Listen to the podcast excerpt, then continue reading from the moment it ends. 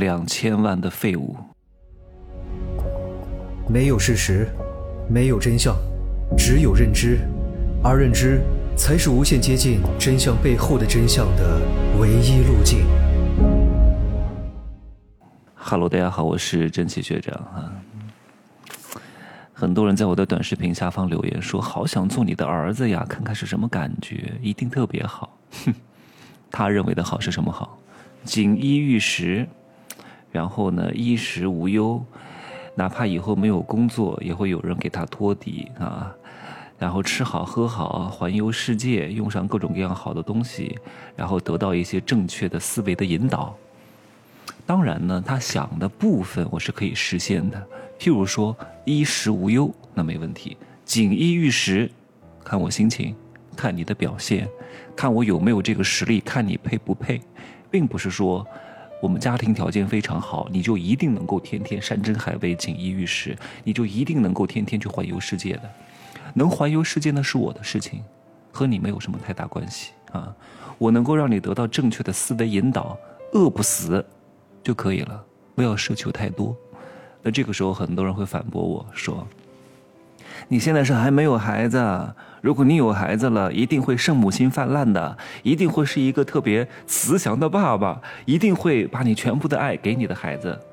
你太不了解我了，我绝对不是这样的人的。我其实真的在某些方面非常绝情，因为我的绝情是在帮对方。我包括对父母也是如此。我爸爸做了两件错事，我不会再给他任何一次机会了。第一件错事，就是我给他买了这个车，他没有学会驾照，我要把这个车卖掉，损失不少钱，让我非常失望。第二件事，我让他去体检，他答应我的不去做，让我更加失望。不好意思，没有第三次机会了。任何一个好的事情，我给一个人不会超过两次。如果这两次机会你都不珍惜，还想回头再来找我，不可能。你必须要承受你的无知、你的愚昧、你的行动力不足带来的代价。不可能再给你第三次机会。父母是如此，孩子也是如此。明年呢，我这个孩子就拿到了啊！我要去国外去，这个词儿用的 怎么就跟取快递一样？确实，咱们不是通过正常的方式哈，是一种稍相对来说比较特殊的方式拿到这个孩子。那拿到之后呢，我会严格控制他的生活成本，因为请阿姨算是他整个开支当中的一个大头啊。我不会让父母全职照顾他的，父母搭把手监管这个阿姨来照顾他，钱还是要给阿姨的。就算在三四线的小城市，那也得花个五六千块钱。那还有一些吃的、用的、喝的啊。但是吃的东西可能会相对来说好一点啊，安全、健康、入嘴的东西都是非常重要的。穿的、用的无所谓啊，不要买太好的。小孩长得快，而且还是男孩，没必要啊。至于呢，带他出去旅游。适度的陪伴会给，但是你让我什么出国旅游带着他是绝对不可能的。首先碍事儿，第二麻烦，会非常影响我的旅行计划。那这样的话呢，我就会对他有更多的期待。你把所有的爱都给一个人，你必将会多多少少的内心会想从他身上，不管是现在还是未来，获取一些反馈。很少有人能够做到把全部的一样东西都给一个人，不需要任何反馈的。你一定是需要反馈的。可是，你的投入不见得有什么回报的，特别是你把全部的东西都投入到一个人身上，押宝在一个人身上的时候，如果他没有办法满足你，你心里就会失衡。所以我从源头就断绝掉这一点。我不会对他太上心，但也不会不上心。我不可能给他我全部的爱，因为我的人生有很多事情要做，他只是其中的一个。适度的关注，满足他基本的需求之外，根据他的表现再额外的多给他一些东西，这种尺度我是觉得不错的啊。我这样做呢，无非就是杜绝两点事情的发生。第一件事情，就是不想让自己心理失衡。我毕竟还不是圣人。啊我没法做到把全部的东西投给一个人，投给一个事情，不求任何回报，不可能的。除非给出的是我的一点点，那我可以不要求回报，因为本质上也没有投入太多。如果全部都给了你，一定是渴望有所求的。我是避免让自己在某一天心理失衡啊，心理失衡对我不好，对他也不是很好。第二点呢，让他从小就意识到，虽然我们是血亲关系，作为父母啊，可能没有母。作为父亲，只能给到你一些基本的生存，让你养大，让你茁壮成长。但是额外的东西，不是说你想要就能要的，不是说你天天哭闹、天天撒泼打滚就能够要得到的。你得懂得付出，你得懂得有交换意识。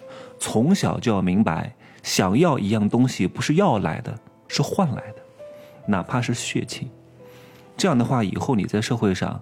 才会更好的与人相处，才会更懂得交换意识，你才能够换到你想要的东西，而不是天天要跟捞女一样。低级的捞女就是没有交换意识，而顶级的捞女是懂得交换意识的。而顶级的捞女都可以说不是捞女，因为懂得交换意识的捞女是非常成功的营销高手和商人，甚至说是企业家，哪怕是顶级的企业家。也得懂得交换思维，才能够把他的生意做得更大，对吧？另外呢，还有一点，我知道如果不出意外，孩子会非常好看。啊，那这个孩子又是混血，又很好看，其实从小作为男生不是特别好，那必须要打压一下，那必须要告诉他，你的这点优势啊，会迅速贬值。嗯。你可能从小受到女性的青睐，但是不要太傲娇，因为这些东西绝对不是你以后你长足的立于这个世间的核心利器啊！这个世界不是以谁美谁丑来划分阶级的，是比谁更有实力、更有影响力。如果你天天垂涎于自己的美色，你终将有一天被自己的美色所反噬，而且从小你可能会受到别的男孩子的欺负。因为你太出类拔萃了，还要教他很多隐忍之术，其实是不容易的。为什么有句话叫“红颜祸水”？就是因为所谓的这些红颜，在小时候没有受到正确的引导啊，恃宠而骄，恃美而骄，所以大概率中年以后都会非常之惨的。我前两天呢，在一个软件上看到一个博主分享。他的一个朋友啊，算是一个富人吧，给他三个孩子，每个孩子花费了人均两千万去培养他，结果是什么？各位，哇，这三个孩子一定是各位眼中的别人家的孩子，出类拔萃，上的都是名校啊。我们来看一看，第一个呢是老大，嗯，今年三十四岁。大学呢，在英国名校学的牙医，毕业之后呢，突然觉得不想干这一行，然后选择了当时热爱的摄影，回到香港，在摄影工作室度过了四到五年，后来又觉得腻了，在家里待着。去年开始呢，对神学感兴趣，今年准备再次出国深造，目前不具备独立养活自己的能力，和父母同住。好，第一个啊，第二个老二，今年三十一岁。大学呢，在英国名校学的建筑学，毕业之后呢，在香港的政府单位从事建筑相关的工作，薪资不高，但是这么多年始终没有换工作的意愿，觉得目前和父母啊还有姐姐同住也不错，在外面租房实在太贵。第三个。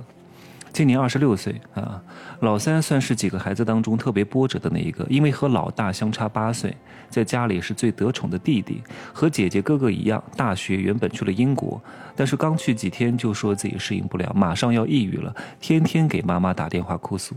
过了一个月呢，也不是一个月，一个学期。学校正式建议退学，因为孩子真的抑郁了。后来回到香港，接受了一年多的心理治疗，每周去看医生，才慢慢的走出了抑郁。之后呢，又去澳大利亚读医药专业，现在刚刚毕业不久，目前在澳洲做药剂师的工作，目前无法独立支付生活费用，需要父母的资金支持。各位，这三个孩子从小都是一路国际名校，从小被孩被被父母带去。环游世界，住各种各样好的酒店啊！每个孩子平均花费将近两千万人民币左右，结果是什么样？依旧是这个样子。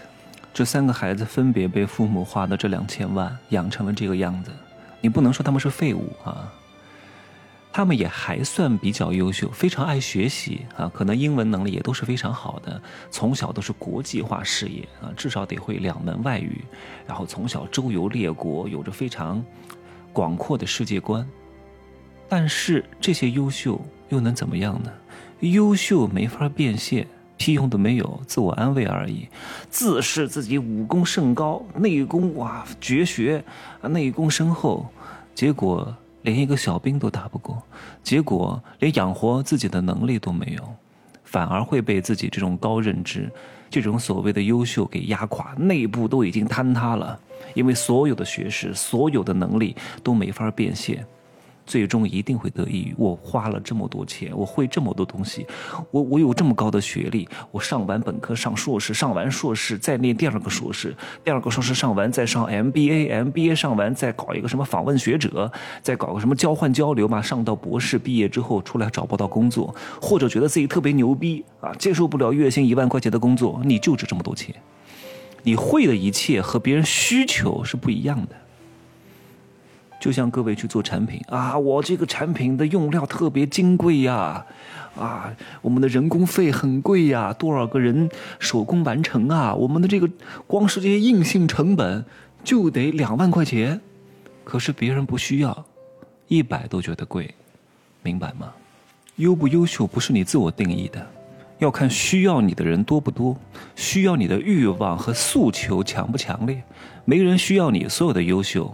都没有任何的交换价值，所以你看这些小孩儿，从小物质上过量的供给，让他们读几十万的国际学校一年，参加什么全球精英的什么夏令营，然后八个月带他们去瑞士滑雪，两岁之前玩遍了全世界的海滩，五岁之前看了什么非洲的大象喂长颈鹿，八岁走完了什么欧洲大部分的博物馆，有什么用？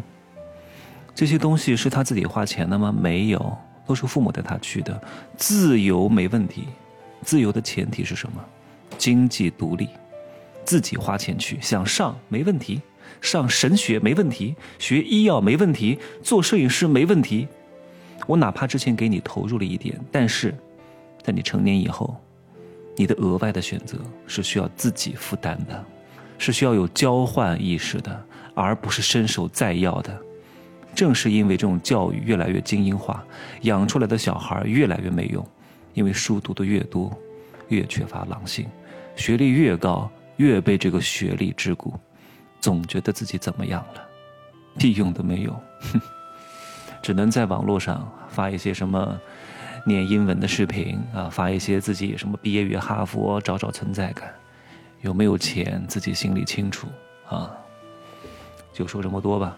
我知道很多这种学历比较高的，或者是这些所谓的名校的精英，听我讲的这些东西会非常生气，因为让他们下不来台面，让他们破防了。哎呀，现在不破防，四十岁以后臭鱼烂虾，懂吗？拜拜。